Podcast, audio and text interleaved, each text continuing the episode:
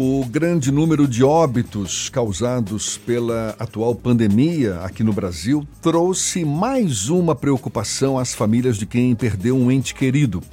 A obrigatoriedade de realização do inventário.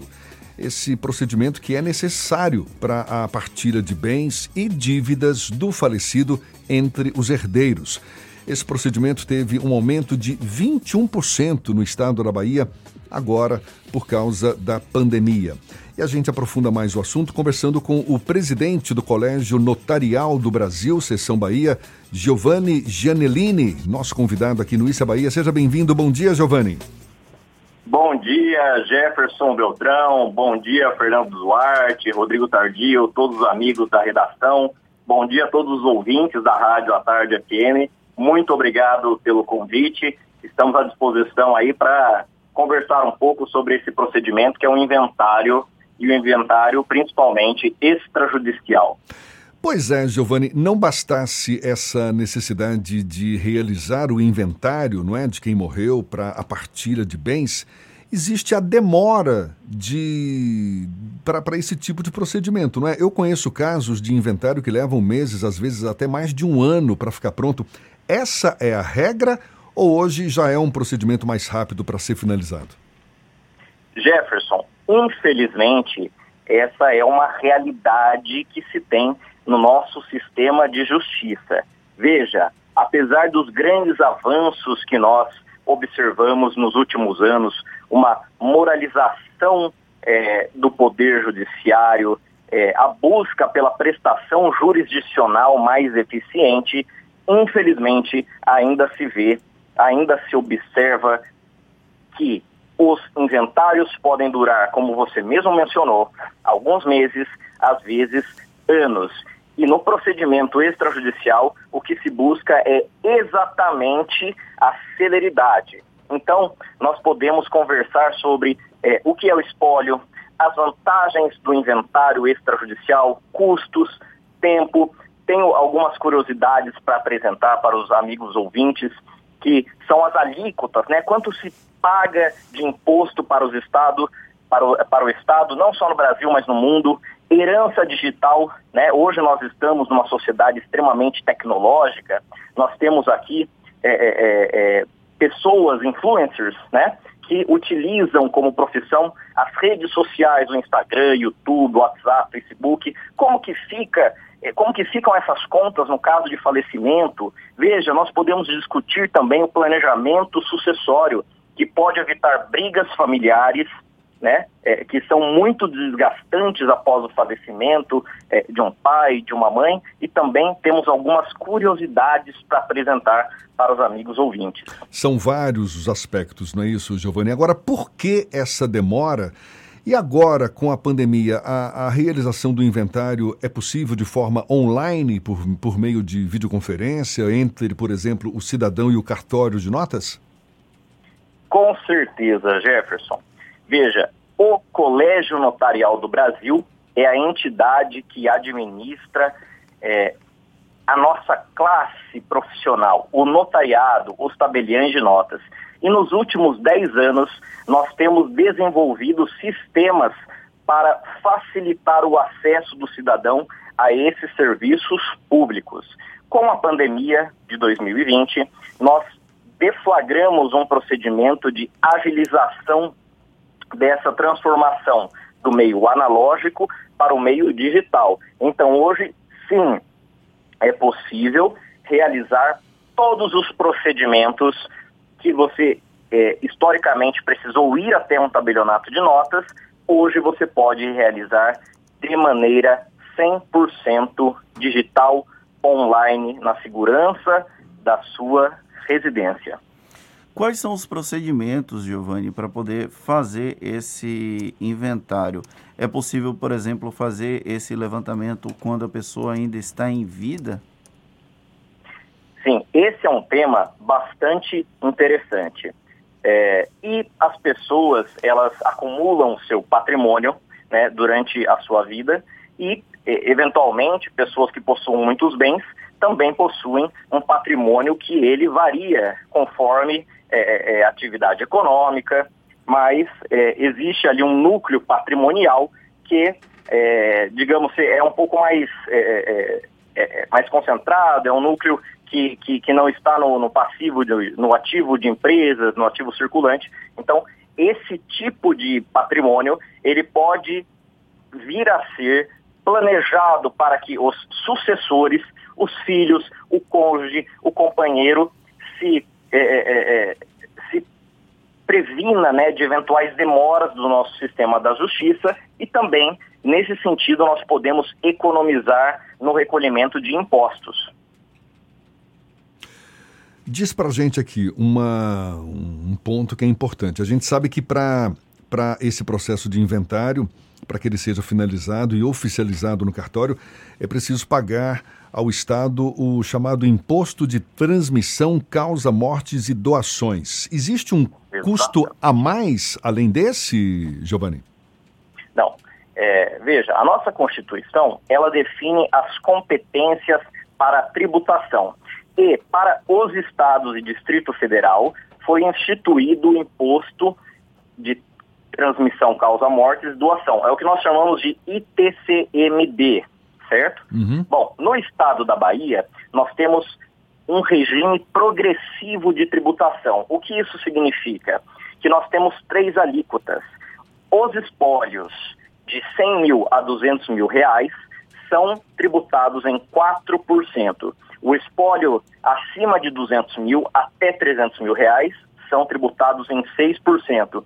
E o espólio acima de 300 mil reais é tributado em 8%. E aqui eu trago uma curiosidade, Jefferson, é, porque nós temos o costume, né, de, de, de, dizer que o nosso país cobra muitos impostos. Mas veja, nesse âmbito, né, do, do, dos impostos sobre a herança, o Brasil é um dos países que menos recolhe tributos. O Japão, por exemplo, ele cobra 55% sobre o espólio. Ah, mas o Japão tem uma realidade muito diferente da nossa, então vamos vir mais para o Ocidente. A França cobra 45% de imposto. Bom, mas a gente está lá na Europa, vamos pensar nas Américas. Estados Unidos, 40% de imposto. Não, tudo bem, mas os Estados Unidos têm um sistema diferente do nosso. Vamos para a América do Sul. Chile, 25%.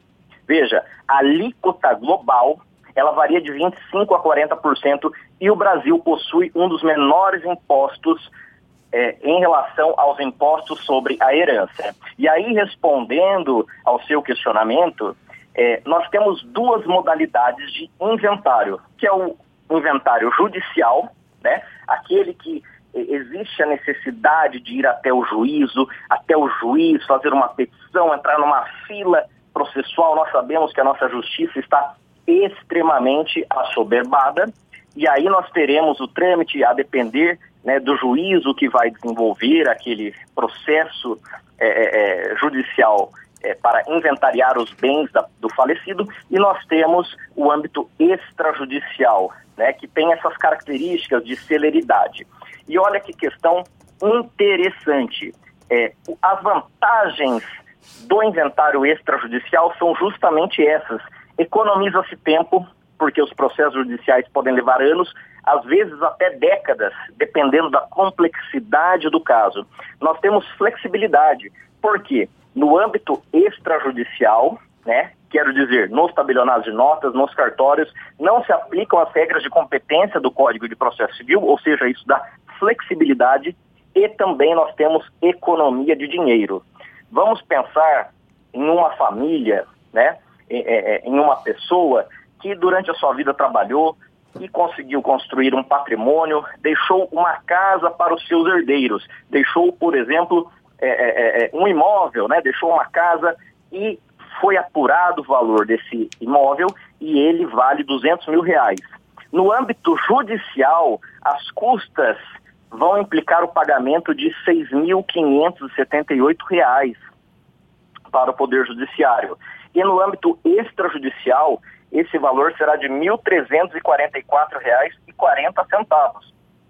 Veja que interessante. Então, além de ser mais rápido, além de ser mais eficiente e todo o processo poder ser realizado online pela nossa plataforma, que é o e-notariado, os herdeiros economizarão uma boa quantidade de dinheiro, cerca, pagarão cerca de 20% apenas do que pagariam se fossem buscar o sistema tradicional da justiça. O Giovanni, como o, a pandemia do novo coronavírus ela aumentou consideravelmente os episódios trágicos envolvendo muitas famílias, você tem dados do, da evolução desse processo de eh, realização de inventários desde o início da pandemia para cá? Sim, nós temos alguns dados que são bastante significativos. Né? É, entre os meses de junho e setembro deste ano, nós verificamos um aumento de 21% no estado da Bahia é, é, é, de realização de inventários. E nós tivemos um pico em março de 88 inventários. Né? Nós estamos passando por uma situação crítica é, e nós verificamos que esse número, essa procura tem aumentado substancialmente nesses meses de pandemia. Obviamente, como nós temos uma situação ainda represada por conta também da subnotificação dos casos de coronavírus, é possível que, passando esse período da pandemia, nós verifiquemos um aumento ainda mais significativo para o próximo ano. Por quê? Apesar de o inventário precisar ser aberto até 60 dias após o falecimento é, da pessoa que deixa a herança, muitos dos inventários ainda são realizados após esse período, seja pelo fato da família estar enlutada, é, seja pelo fato da família não ter condições de identificar todos os bens deixados pela pessoa falecida e também pela possibilidade de aqui os herdeiros não tenham é, o valor para recolher os impostos incidentes sobre é, é, é, a herança deixada. Eu, eu, eu, eu, não sei se você vai concordar, Giovanni, porque a, além da pandemia, não é, que, que a, acabou provocando um aumento do número de mortes e, consequentemente, um número maior de processos de inventário também, haveria um segundo fator de ordem econômica que impulsiona essa discussão sobre o procedimento para a partilha de bens e dívidas entre herdeiros seria o, o movimento de alguns governos estaduais que, diante da, da queda na arrecadação, buscam a aprovação de projetos de lei que aumentem essa chamada ITCMD, o Imposto de Transmissão Causa Mortes e Doações. É um movimento real esse? Você tem notícias? Jefferson, essa é uma discussão bastante interessante, está na ordem do dia e é uma preocupação da nossa sociedade, dos nossos é, juristas que trabalham no âmbito tributarista, com certeza. O aumento das alíquotas, ele já vem sendo é, discutido há muitos anos pelos profissionais que trabalham com o direito. Como nós mencionamos agora há pouco, o Brasil cobra muito pouco sobre a herança em relação a alguns países. E na Bahia, nós temos um regime progressivo de cobrança. Alguns estados, como São Paulo, por exemplo, cobram uma alíquota fixa, que é de 4%, independentemente é, é, é, do, do valor total apurado da herança. É possível que no futuro, mas isso dependeria de uma, de uma readequação constitucional, nós possamos aumentar as alíquotas, né? É, é, mas nós sabemos que qualquer alteração na Constituição demanda esforços bastante significativos dos nossos parlamentares do Congresso Nacional, mas é possível que isso ocorra sim. Agora, existe uma questão que é extremamente importante. Com, a, é, é, com o advento da pandemia, nós observamos uma queda no setor produtivo, uma queda generalizada nas economias dos estados, da União, dos municípios, e isso se faz sentir no nosso dia a dia. Pequenos empresários, comerciantes, profissionais liberais. Vamos resumir: a maior parte da população está sofrendo bastante com os aspectos econômicos é, é, da, de, desta doença que se instalou no mundo todo. Mas é, é, essa queda econômica, e sim, essa queda econômica, ela provoca sem dúvida nenhuma uma queda na arrecadação. esse movimento é natural. Porém, no estado da Bahia, nós temos uma grande dificuldade, né? É, por quê? Para que se possa realizar o inventário extrajudicial, é necessário que antes da lavratura da escritura pública, perante um tabelião de notas, os herdeiros recolham o tributo estadual, que é o ITCMD, o Imposto de Transição Causa Mortes. E aí nós verificamos uma grande dificuldade, Jefferson. Por quê?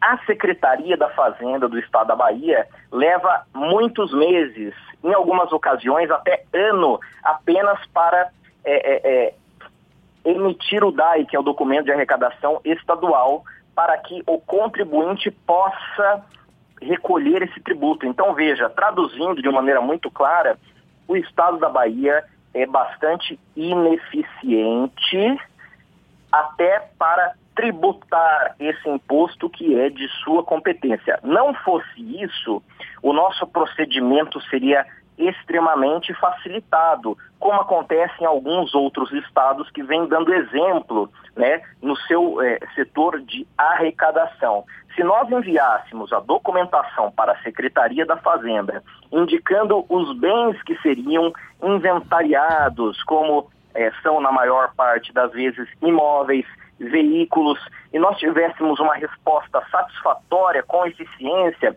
num prazo máximo de 30 dias, nós conseguiríamos concluir um inventário extrajudicial num prazo máximo de 30, 60 dias. Então, nós temos uma grande dificuldade, que é a ineficiência da Secretaria da Fazenda do Estado da Bahia para a indicação do tributo que será recolhido pelo contribuinte, pelo cidadão. Giovanni Gianellini, presidente do Colégio Notarial do Brasil, Seção Bahia, muito obrigado pela sua participação aqui conosco, pela disposição de dar esta atenção aos nossos ouvintes. Um bom dia e até uma próxima, Giovanni. Jefferson, muito obrigado. Um grande abraço a todos os amigos da redação e a todos os ouvintes. Até a próxima.